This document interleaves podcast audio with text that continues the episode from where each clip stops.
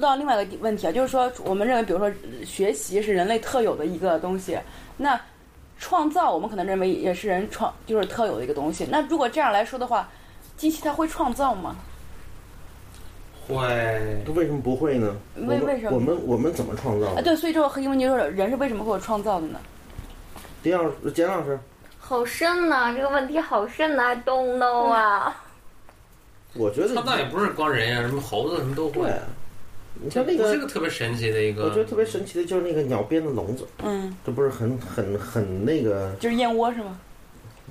我没有那么高端大气，我说是，我说是那个乌鸦吧，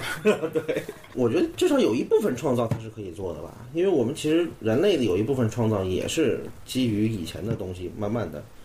这叫演变，你不说能不定就是是别创人造。别人看我们做的这些我们认为的创造，就跟我们看乌鸦在那儿搭巢是一个概念，是一样我觉得机器人会不会创造，或者说它会不会思考，取决于它会不会面临这样的问题。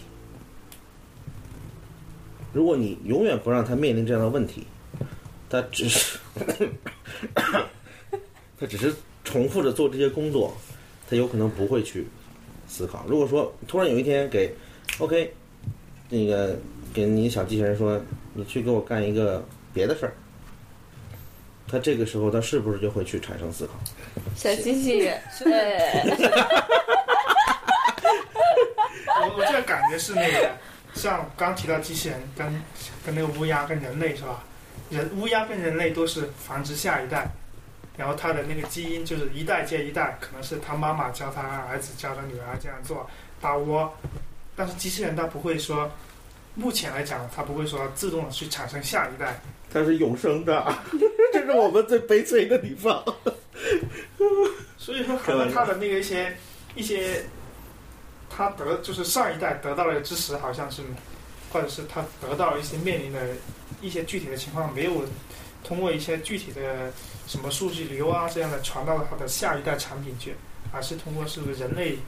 给他生产去研发的，是吧？但是听起来并不是一个技术上的不可克服的难题，有一天两个机器人相爱了，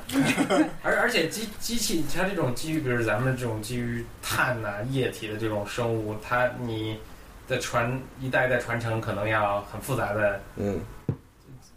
这个过啊，对，你要嗯重新生命。那机器人它可能它基于电子的这种生命，如果你管它生命，那可能完全不一样了。它可能就是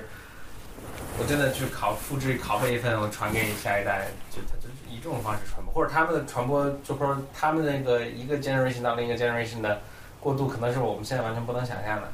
但是本质上来说，这都没什么神奇的，因为我们其实就是一个机器，对，人就是一个机器，对吧？它就特别复杂，所以理论上来说。我们能做到的是一切事情，机器都是可以做到的。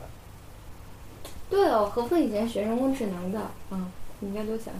想。我学数学的，这人工智能只是他们的应用。是数学的一个对，就比较基础的、就就很简单的应用。大家都很谦虚哎的，呦大家都很谦虚啊啊，很简单哦，正说他谦虚的。但但我我说到一点，就是我不知道刚才那个他那个车有没有说到一说这个，就是说他们做过数学模型，就是说堵车，大家大家都有个堵车经验啊，就是哎挪一下就停了，挪一下就停了。等你真正开到那个堵车发生的那个地方，你会看到什么呢？什么都没什有，么都没有。其实他可能堵车的刚开始，他就是一个什么很小很简单的一个什么怎么偶然事件，对对，或者这么说吧，就是大家大家就是做数学模型去研究堵车，就发现其实车道路上的车的数量，只要减掉百分之。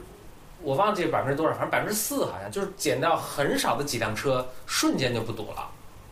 大家这这能理解吧？就是说，本来其实大家都平衡开，我但突然多加入这几辆车，或者这几辆车的它的驾驶它不太规范，对立刻就导致全部都堵。从你原来一分钟都不用堵堵到一下儿怎么堵了一个小时，这个这个是就是说这个这个你比如说数学上这个叫做 phase transition，从一种形态的它用一个模式稍微有一点微弱的调整，瞬间跳到另一个模式了。对 对北吧？京的这个交系统通就是最好的例这子。个系统是是这样的，嗯那就是从一个非常小的量变变成一个彻底的一个质变了。这个导致什么呢？所以所以他们研究说，只要其实每个只要给数量减掉一点点，或者每个驾驶员的驾驶的行为稍微规范一点，立刻就大家都不堵了。但你很难去要求每一个人。但如果有一天我们这个全部自动驾驶，并且车跟车之间的这个沟通，或者车跟某一个中枢操作系统之间的沟通非常顺畅的时候，永无堵车，这个就永无堵车了，真的就是我就是我就跟你说一下，哎，你其实你速度稍微减低一点儿，你这辆车稍微减低一点儿，对，这全部这都是合这这肯定的，就是说这就像我们那个科幻片里看的，嗯你出去 OK 我要去哪儿，然后你不管，这一个是说机器驾驶它更规范，再一个因为它必须得遵照它的规律来驾驶，比方说我现在要从机场到这个五环去，我必须它肯定得规定你要去五环的话。你你你这个数据库就得告诉他你在什么口必须得并到最右侧车道，然后出去了，所以所有车都会这样做。然后所以说它不可能出现我们出现人为这种加塞儿的情情况，就是会减到最低。另外一个呢，就是说整个大交通，我们说这个大数据这个平台之后，比方说它可以知道，OK，在这个时间段有多少人是从东边到西边，有多少人是从北边到南边。然后它对，就像刚才那个小龙说的，整个航空的管制一样，它会有一个后台很大的平台来运算这些信息，然后给每一个车那个路径有一个更合理的规划。现在其实刚才像何峰刚才说的，一个驾驶员行为不规范，另一个对道路选择的这种不够随意。正对，确因为。我只有本地信息，我只对知道我前面十米、后面十米车的，所以我瞎选，对对吧？，或者我因没为有经你验不选。知道整个全局的一个情况，所以其实可能你会有更好的路径，但是你并不会去选择。所以这个是智能驾驶给大家带来更最好的，而且交通交通事故降到更低，呃这个都没有了，所以就对吧？就我就觉得就是这真的就是这绝对是个大势所趋，以后肯定，然后就过三十年，大家再回到我们现在看到我们的交通状况，就不可理是解不。可理解，我们怎么就跟我们哎就你看以前没手机是怎么生活的？那那比如说像人、行人和自行车这样的东西怎么弄呢？还有包括像板车这个种，这个可能就是另外一个方式，就是说你要这么去理解它，在自动驾驶除了车本身的之外，你对整个交通环境的设计也会有一定的变化。你像现不在，许有板车了，就是以后就是卖卖瓜菜农不能进北京了、是吗？不他们肯定会有自己的，对，卖瓜菜就是一个自动车叭到菜农，他把瓜扔上去不管了，那个但这个你看，它是一个非常就典型的工业化，像比如说刚刚张石说，你在美国就是更加简单一点，比如说像举个例子，嗯美国就是在美国的这个餐馆，他们是自个儿是不去买菜的，都是这种配送系统给他们去配送的菜。但是它的一个背景是说，你整个大社会，整个社会都在一个工业化的一个运作之下的一个社会的一个环境。这跟咱们像我们还是习惯，比如说，哎，对吧？就是家里楼下有个什么卖菜的大爷，然后摆个摊儿，每天下班之后过去拎两两斤那个菜秧子回我家觉。得以后肯定会慢慢消失的。我小时候还满街马车呢，现在啊没有他小时候不是咱们小 时候，啊，你看听清楚，没差那么多年吧。反正我小时候，这我样们工业进步可快了。是是是，所以再过几年，你像我想我妈妈买菜的经历，从以前的农贸市场，啊就是什么都生活鱼什么，到现在我妈都在家乐福买那个里面什么、哦什么鲫鱼我现在还在活情市场。是哪有活禽市场啊？都没有了吧？啊，不是不是，就一点还在肉都没有了还在那个对菜市场，菜市场对嗯所以这种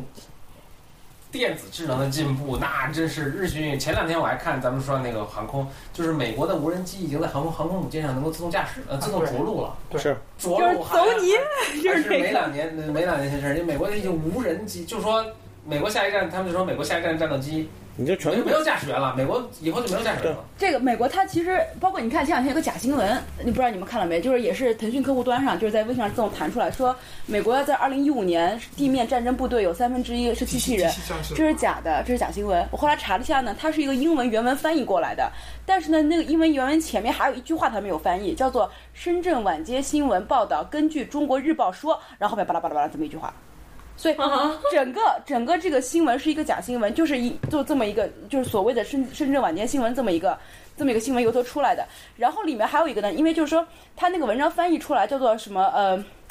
叫做美军什么情报处，还有美军新闻处，就好像美军新闻处这么一个机构。我查了一下英文原文，是美国信息服务中心。这个机构呢，呃，应该叫美国信息服务局，反正就差不多这么一个东西吧。它在一九九九年已经被取消了，所以整个是个假新闻。但是重点在于这个地方，就是说美国确实是它原来有一个系统叫做未来战斗系统，叫做 Future Combat System。这个东西呢，曾经它的预算量很高，是一千两百一千两百六十亿还是一千两百七十亿美元一个大的预算。它是什么？就等于说是对，很多特别多钱，就是我不管是什么机器人，还是这个无人机，还是各种东西，就是说我基于更好的这种就是 censorship，就是这种 censor censor system，然后最后变成一个网络控制，然后来进行一个未来战争的这么一个，确实特特别，就美国现在太牛了，就是这都就是当然咱们，但是因为他咱们现在军费不够啊，然后把这把把这个项目在二零零九年也也呃二零零六年被砍掉了，因为他经费不够。要。咱们咱们就是他，你不是说现在美国那个就轰炸那个什么塔利班那帮，对对对对这对，帮人都在洛杉矶嘛，都是一帮打电子游戏的小孩儿，白天上班去就跟那儿打游戏，就是操纵那个在那全个，球鹰，反正就是操纵那那个塔利班的那帮那个无人战无人战斗机在那儿轰炸，对然后下班儿哎就坐地铁回家了，然后就很多人